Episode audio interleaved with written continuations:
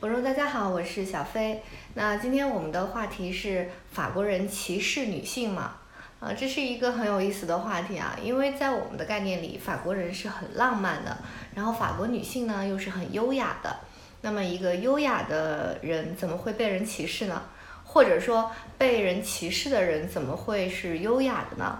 所以这是一个蛮有意思的话题，因为事实中还是存在一些让我们觉得是歧视的一些现象啊，比如说在结婚之后，法国的女性呢会冠上夫姓，那这种冠夫姓呢，并不是只是在口语中、生活中大家这样用夫姓来称呼你，而是很多结婚之后的妻子的女性的她的证件都要被加上夫姓，而丈夫的证件就不用修改。你比如说护照啊、身份证啊，甚至银行单、水电单，很多的地方只要有姓名的女性的这一方的证件呢，都会加上复姓，但是男男生就不用。那么这一条呢，其实在法国的法律里面已经是呃表示女性是可以拒绝加上的了。但是表示可以拒绝加上和事实上就不用加上肯定还是不一样，而且在现实生活中，大部分人还是习惯于各种机构啊，直接在给你出证件的时候就把这个丈夫的姓加上了。除非你去主动声明啊，每一个都去主动声明，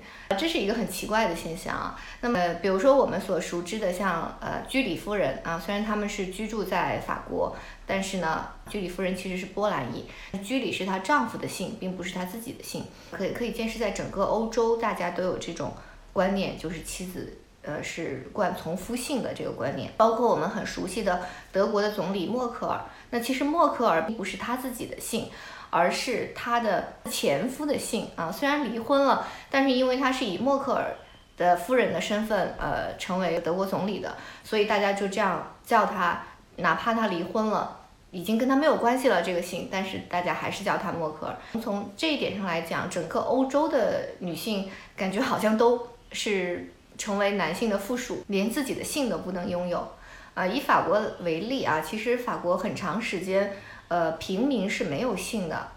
那么姓呢，其实是很多时候是贵族才有的。那贵族的姓呢，也大部大部分是贵族的领地或者是他的一个家庭的家族的一个称呼，慢慢的就变成了他的姓。在历史上来看呢，也并不是一定是冠夫姓。欧洲的贵族上层社会很多都是政治婚姻，所以结合之后呢，那么他这个头衔这个爵位是可以世袭的，是可以承袭的。所以他的子孙呢，如果是爸爸家这个势力更大一点呢，或者是爸爸这边有爵位头衔呢，他就是继承爸爸的这个爵位头衔，我们称为姓啊，他一般都是的什么什么。呃，那么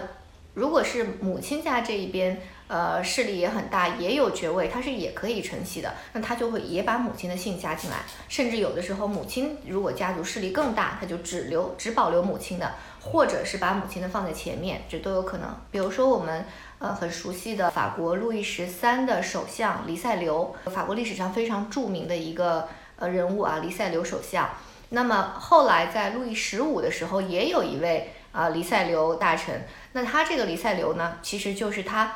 奶奶的姓啊，他的奶奶姓黎塞留。那黎塞留是一个非常出名的家族了，所以他的姓里把他奶奶的姓放在了前面。可见呢，在欧洲传统的概念里，姓氏呢更多的是为了传承一个实际的利益，而并不是为了传承姓氏而传承。到了近代呢，女性呢是一般不工作的，女性是照顾家庭的，那么是男性工作，所以呢，一般财政来源呢，就是养家糊口的这个财务来源呢，就来源于男性，来源于丈夫这一边。这个法国社会推行以家庭为单位的管理的时候呢。一个家庭就只有一个姓，那所以呢，这个姓呢就是根据他的财政来源，因为社会活动中都是丈夫这个人、这个人物或者这个姓氏在进行活动的，所以说称为这一家庭的小孩也好，他的妻子也好，就都以丈夫的姓来称呼。虽然到现在啊，女性已经已经可以工作了，已经有自己的经济来源了，但是呢，这种一结婚之后女性就冠夫姓的行为呢，就成为了一个传统。那么我们以前也讲过，就是法国的女作家西蒙波伏娃的书《第二性》。那这个里面“第二性”是什么意思呢？在法语里面啊，人啊是 om，男人也是 om，也就是人和男人是同一个词，人就等同于男人。所以男性呢是人的第一性，而女人呢是 femme，是另外的一个词。所以也就是说，在法语里面，女人是从属于男性之下的第二类的性别。这也就是为什么西蒙·波伏娃的书叫《第二性》。那这个第二性指的就是女性。所以说，由此可见啊，这个根深蒂固的在法国的文明里、它的语言里流传下来，里面女性是低于男性的。因为法国也是一个天主教国家啊，基督教国家。那么在圣经里面啊，也是表示上帝是以自己的形象创造的人。那这个人是亚当啊，亚当是一个男性，也就是男性是以上帝的形象创造的。而第一个女性夏娃是用亚当的一根肋骨创造的。所以说，女性是来自于男性，而且女性是从属于男性。像西蒙波伏娃，她写作的年代啊，也就是四四五十年代，那个时候，比如说女生在学校读到大学以上都是非常少见的，女性在外工作都被看成是一个大逆不道的一件事情。还有一个特别奇葩的一个事情，就是法国的法律里面呢规定女人不可以穿裤子。那么这项法律是到什么时候废除的呢？是到二零一三年才废除的。为什么会有这么奇葩的规定呢？就而且在法国的谚语里面啊，谁在家里穿裤子，就是指谁在家里说的算，谁在家里话事的意思。